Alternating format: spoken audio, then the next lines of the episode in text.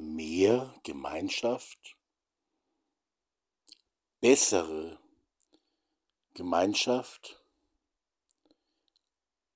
umfassendere Gemeinschaft und liebevollere Gemeinschaft.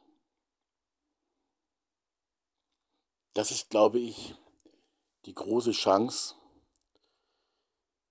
etwas zu unserer Gesellschaft beizutragen, aber auch, es ist auch etwas, was wir selber, wer auch immer sich hier als wir verstehen möchte, mit mir zusammen, auch mit mir zusammen, ähm, was eben auch wir selber ganz neu lernen dürfen. Echt richtig gute Gemeinschaft. Ich war heute in zwei evangelischen Kirchen und habe dort gepredigt. Ähm, vor wenigen Menschen gepredigt. Und habe dort eben auch darüber gesprochen, dass ich glaube, dass die Beziehungen unter uns ein ganz wichtiges Thema sind. Was für eine Art von Beziehungen wir leben, was für eine Qualität. Das war an der Stelle bezogen auf die Kirche oder auf die Kirchen. Und es gibt natürlich immer auch wieder, immer mal auch wieder gute Beziehungen aber auch sehr viel zum Beispiel, zum Beispiel auch in den Kirchen, ähm, dass man nicht wirklich als gute Beziehung von Mensch zu Mensch bezeichnen kann. Eher oberflächlich. Äh, das würde, glaube ich, eine realistischere Definition sein. Herzlich willkommen zu dieser neuen Folge hier beim Podcast vom Projekt Zellen der Liebe. Darüber sich Gedanken machen über Gemeinschaft, die ein ganz wichtiger Beitrag zu unserer Gesellschaft ist. Also deswegen auch eine umfassendere Gemeinschaft, die also jetzt nicht nur die meint, die so glauben, wie wir auch glauben, sondern die vielleicht auch ganz andere Glaubensbekenntnisse haben. Aber die sagen auch gute Gemeinschaft, das wäre auch mein Ding. Das Glaubensbekenntnis, meinetwegen der evangelischen oder der katholischen Kirche, das ist aber nun nicht meins. Aber ein Stück weit, wenn ich das so aus meiner Tradition und meiner Sicht sagen darf, ein Stück weit ähm, ist die Lehre, die Botschaft Jesu etwas, was den Menschen, auch denen, die mit Kirche gar nichts zu tun haben, vielleicht besser gefällt, als uns das heute bewusst ist. Ähm, denn die Lehre Jesu hat damit eben ganz viel zu tun, mit guter Gemeinschaft. Und damit meine ich eben mit Liebe, die gemeinsam mit Nächstenliebe auch, mit Agape, Liebe, die gemeinsam umgesetzt wird, die gemeinsam, ja, die in unserem Leben ankommen kann. Und Liebe ist für alle da. Man kann, glaube ich, heute sagen, Kirche ist es nicht. Und die Kirchen, auch die traditionellen christlichen Gemeinden ganz verschiedener Art verabschieden sich immer mehr, also die Kirchen, die christlichen Gemeinden und unsere Gesellschaft verabschieden sich immer und immer mehr voneinander. Aber die Menschen möchten, wenn sie sie denn irgendwo finden würden, dann behaupte ich, dann stelle ich die These auf, ja, Menschen wollen sehr wohl so richtig, echt gute Gemeinschaft mit anderen Menschen. Ich habe das schon hier im Podcast, glaube ich, auch häufiger gesagt, die Menschen wollen ein echt, ein echtes Miteinander, ein richtig gutes Miteinander. Aber viele Menschen sind es auch leid, was zum Beispiel die Kirchen so praktizieren. Ich muss an der Stelle immer wieder sagen, sonst kriege ich wieder möglicherweise in meiner Kirche eins aufs Dach was ich auch verstehen kann, es gibt in unseren Kirchen ganz wunderbare Menschen und auch nicht wenig oder auch doch wenig, was so richtig Mut macht. Auch im Blick auf das Miteinander. Aber es gibt auch ganz, ganz viele Gemeinden, Kirchengemeinden, Pfarrgemeinden, auch viele Hauptamtliche. Wie viele es genau sind, das müsste man mal soziologisch genau untersuchen, die eigentlich auf einem ganz falschen Trichter sind. Das ist hart, wenn man das so sagt, aber ich glaube, wenn man nüchtern und realistisch hinschaut und der Kirche nicht mit zu viel gut gemeintem Wohlwollen begegnen möchte, dann sieht man, dass es viele, viele, viele, viele Menschen gibt, ähm, die in Kirchengemeinden, in Pfarrgemeinden zu wenig, auf jeden Fall zu wenig an Liebe und Gemeinschaft und Miteinander ähm, gemeinsam leben bzw. selber erfahren. Und man muss auch ehrlicherweise sagen, es gibt auch manches, was tatsächlich ein schöner Schein ist. Und zwar nicht nur in diesen plakativen Fällen, wo der Herr Pfarrer irgendwelche Ministranten missbraucht hat und der Herr Pfarrer natürlich auch einen guten Schein verbreitet hat, obwohl er vielleicht selber auch an dem, was er da für Untaten tut, vielleicht selber auch daran verzweifelt ist, aber nach außen immer einen schönen Schein ähm, darstellen. Auch diese plakativen äh, falschen Wege gibt es, aber ich meine, und die sind schlimm, schlimm genug. Aber es gibt auch vieles andere, wo man noch viel genauer hinschauen muss. Und dann merkt man erst, dass vieles eben nicht stimmt. Dass es eben schon die Gefahr gibt schöner Sprüche und tatsächlich ist man gar nicht wirklich bereit, richtig gute Gemeinschaft zu leben.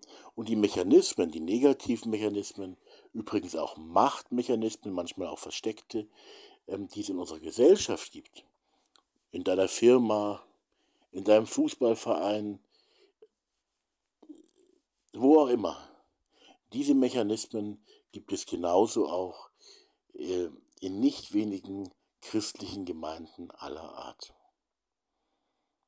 Und ähm, auch Machtspielchen.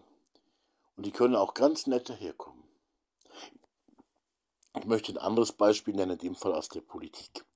Wer würde auf die Idee kommen, dass eine eher nette, freundliche, ein bisschen, ja, tutig fällt mir so das Wort ein, wenn ich, ich will ja mit niemandem jetzt beleidigen, aber wie Angela Merkel, dass die tatsächlich als CDU-Vorsitzende und als Bundeskanzlerin ganz klare Machtspielchen vollbracht hat. Rivalen wurden beiseite geschoben, waren plötzlich nicht mehr da.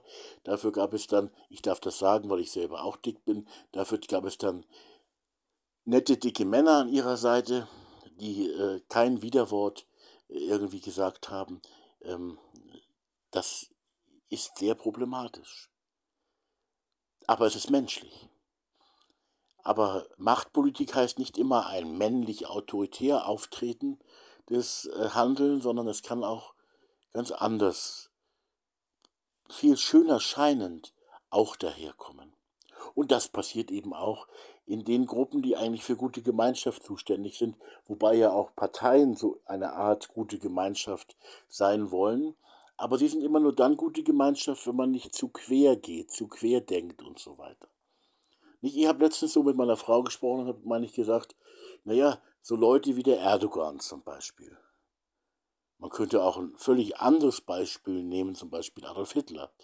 Ähm, da sind viele Menschen, sehr gut oder, oder auch mit Putin sehr gut klargekommen. Viele Menschen, warum sind sie gut klargekommen?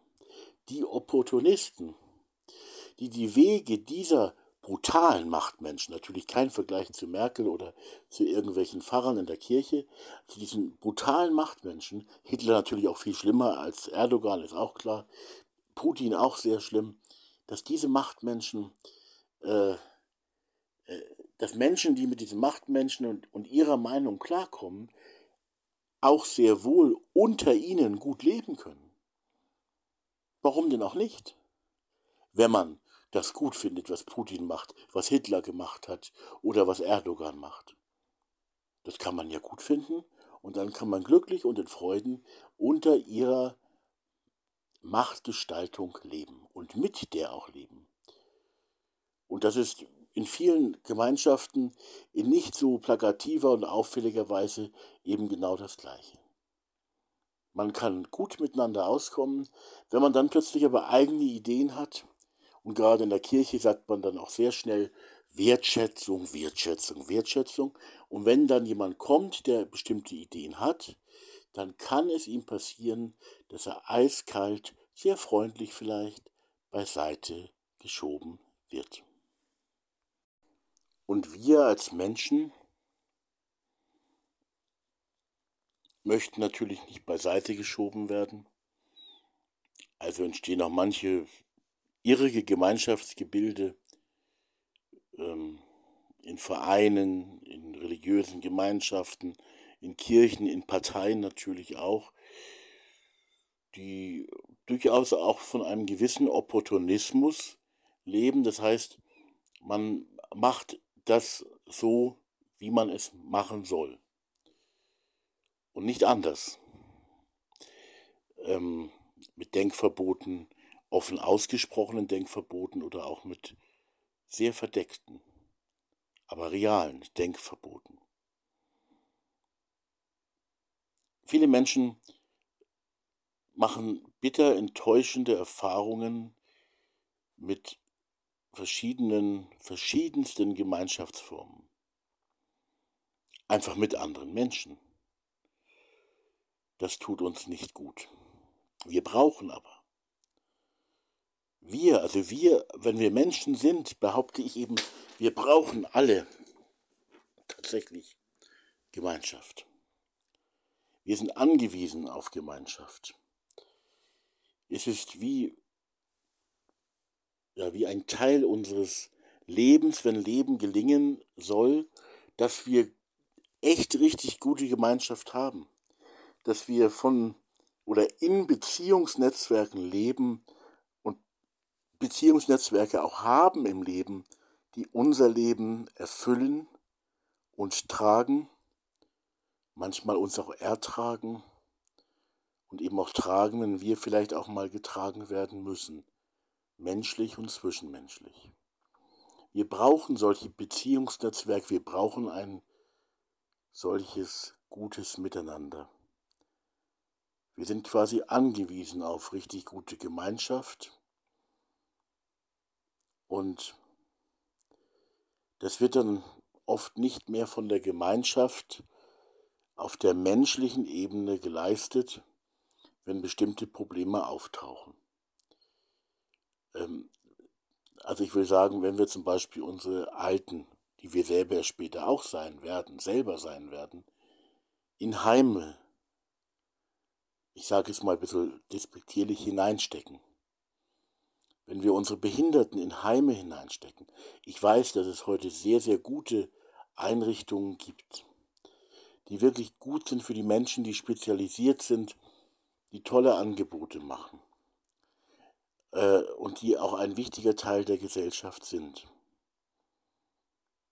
Aber es sind im Grunde alles, und damit will ich nichts gegen die wirklich engagierten Mitarbeiterinnen und Mitarbeiter sagen, es sind alles bezahlte Einrichtungen. Es wird geholfen, es wird beigestanden gegen Bezahlung. Es gibt dort Menschen, die arbeiten da von ganzem Herzen. Mit viel Liebe auch zu den Menschen, die zu ihnen kommen, die bei ihnen wohnen in diesen Einrichtungen. Es gibt aber auch andere, die arbeiten da, weil es ihre Arbeit ist. Und ich will nur sagen, es wäre schön, wenn es uns gelingen würde, und das bezieht solche Einrichtungen mit ein, aber eben einfach auch die, das Miteinander in der Gesellschaft, das oft schon durch die normalen Berufe so ausgefüllt ist, dass man gar nicht mehr schaffen würde. Aber das könnte man ja auch ändern. Ähm, dass das Miteinander in der Gesellschaft die Schwachen in besonderer Weise ähm, achten, wertschätzen und mittragen sollte. Da fällt mir so diese Inklusionsfrage ein. Die Inklusionsfrage zum Beispiel, wenn Eltern sagen, ja, pardon, mein Kind ist ein Downy und ich möchte dieses Kind aber auf dem Gymnasium sehen. Ähm, das ist schwierig, weil das Gymnasium natürlich etwas ist, wo es wirklich um Leistung geht, um schulische Leistungen. Und bestimmte Behinderte oder Menschen mit Handicap oder ich auch, ich selber auch, ähm, kommen vielleicht mit der Leistung, die am Gymnasium mit dazugehört. Ob das nun gut ist, ist eine andere Frage, aber es ist halt die Situation, äh, kommen einfach mit dieser Leistungswelt nicht klar. Und ich habe jetzt auch gemerkt, unser großer Sohn hat gerade Abitur gemacht. Also das ist nicht meine Welt. Auch meine Welt nicht. Und ähm, ich war mal auf dem Gymnasium, habe aber kein Abitur. Und das ist auch schon ewig her jetzt. Aber das, was mein Sohn da jetzt können musste, das war nicht meine Welt. Es will auch gar nicht meine Welt sein. Und ich will auch gar nicht in dieser Welt leben. Ähm, weil es mit meinem Leben nicht viel zu tun hat. Aber trotzdem eine spannende Frage ist eben die Frage der Inklusion. Das heißt, Menschen, die nicht diese Leistung bringen, einfach mit hineinzunehmen.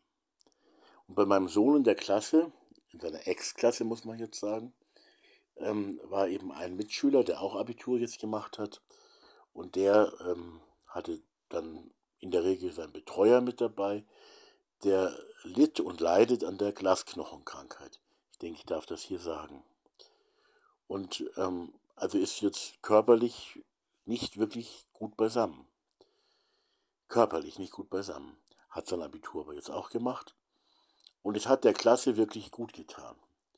Jetzt machen sie ihre Abschlussfahrt äh, nach Kroatien und da äh, ist er auch mit dabei. Und äh, so soll das sein. Und zwar nicht so, dass man sagt, ah, wir haben ja einen Behinderten dabei und so, sondern er ist einfach ein Teil, so wie alle anderen auch. Ein Teil der Gemeinschaft zwischenmenschlich, menschlich einfach dazugehörig. Und so würde ich mir das wünschen. Also natürlich gibt es Fachleute, Pflegekräfte, die sich besonders gut auskennen, aber ich glaube, es ist wichtig, diese persönliche und die private Ebene der Nächstenliebe, die persönliche und private Schiene der Nächstenliebe von Mensch zu Mensch nicht abzulösen durch die Fachleute. Und wie gesagt, ich mache hier kein Bashing gegen Fachleute, aber diese persönliche und private Nächstenliebe, den Beistand, den man sich von Mensch zu Mensch leistet, privat und persönlich, ähm, den jetzt nicht beiseite zu lassen und zu sagen, dafür haben wir jetzt ja die Einrichtungen, Heime und die Fachleute, die, die damit ihr Geld verdienen, die das beruflich machen. Sondern ich glaube, dass die Zukunft in unserer Gesellschaft so geprägt sein sollte, dass wir eben menschlich von Mensch zu Mensch uns helfen und dass natürlich die fachliche Hilfe ähm, in bestimmten Bereichen ganz sinnvoll und wichtig ist. Man kann ja auch kombinieren, man kann auch sagen, ja, äh, ich pack's vielleicht nicht, die Oma jeden Tag daheim zu haben, wenn sie ein Vollpflegefall ist. Ich habe früher selber mal meine Urgroßtante, meine Tante Kete, drei Jahre lang, vor vielen Jahren mal drei Jahre lang gepflegt, zum Teil alleine ich, zum Teil unter, ähm, unter Hilfe, Mithilfe der Caritas. Ähm, das war noch relativ einfach, weil sie, weil sie bettlägerig war und nicht mehr laufen konnte äh, und auch sonst ziemlich bequem war. Man musste sie nicht irgendwie ruhig stellen und gar nichts. Die war einfach an sich psychisch und so gut beisammen, war aber total dement. Ähm, also drei Jahre hat die bei uns gewohnt. Das ist aber etwas, was nicht einfach ist. Und man kann sowas kombinieren, wenn man zum Beispiel sagt, ja, die Oma ist drei Tage jede Woche bei uns daheim und vielleicht vier Tage in einer Einrichtung oder ganz ähnliche oder auch anders strukturierte Modelle. Aber das, die Hilfe von Mensch zu Mensch, und zwar nicht nur gegenüber der eigenen Oma oder gegenüber dem eigenen Kind mit einer Behinderung oder so, sondern auch überhaupt unter Menschen in der Gesellschaft würde ich für ganz kostbar halten. Also auch so Diakonie, diakonisches Werk und Caritas nicht als ähm, Einrichtungen, die irgendwo anders sind, sondern die wirklich ganz, und dafür gibt es schon auch Gedanken, die in die Richtung gehen, aber es wird halt wenig gemacht, äh, das Hineinwirken wirklich in die Gemeinschaft hinein. Ja, das Hineinwirken in die Gemeinschaft oder das Mitwirken der Gemeinschaft, der Gesellschaft, ähm, äh, nicht nur insofern, dass man die Leute dorthin tut und sagt, da seid ihr jetzt und wir besuchen dich auch mal einmal alle äh, zwei, drei Monate. Äh, diese Last gehört mit dazu, ähm, sie zu tragen, aber es ist eben auch schwer, sie zu tragen.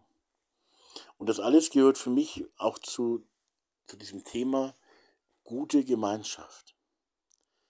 Dass wir eben ähm, bessere Gemeinschaft brauchen, in der wir sicherlich immer auch einmal eine Enttäuschung erleben, aber die auch einfach wirklich gute, auffangende und tragende Gemeinschaft sein will und versucht auf diesem Weg eben auch miteinander zu lernen und davor nicht wegzulaufen wenn wir alle eigentlich ähm, mehr miteinander, mehr Gemeinschaft, aber nicht mehr Gemeinschaft irgendwie, sondern eben mehr ähm, gute Gemeinschaft brauchen würden, wenn wir diese Gemeinschaft doch eigentlich wollen, dann sollten wir daran eben arbeiten. Und dann sollten wir dafür sorgen, dass bessere Gemeinschaft entsteht. Und das ist aus meiner Sicht auch ein, ein Beitrag, den die Kirchen, die so am Untergehen sind, den aber die Kirchen eigentlich, eigentlich auch zur Gesellschaft beitragen könnten, zur Gemeinschaft in der Gesellschaft, in diese Richtung die Gesellschaft auch mitzuentwickeln.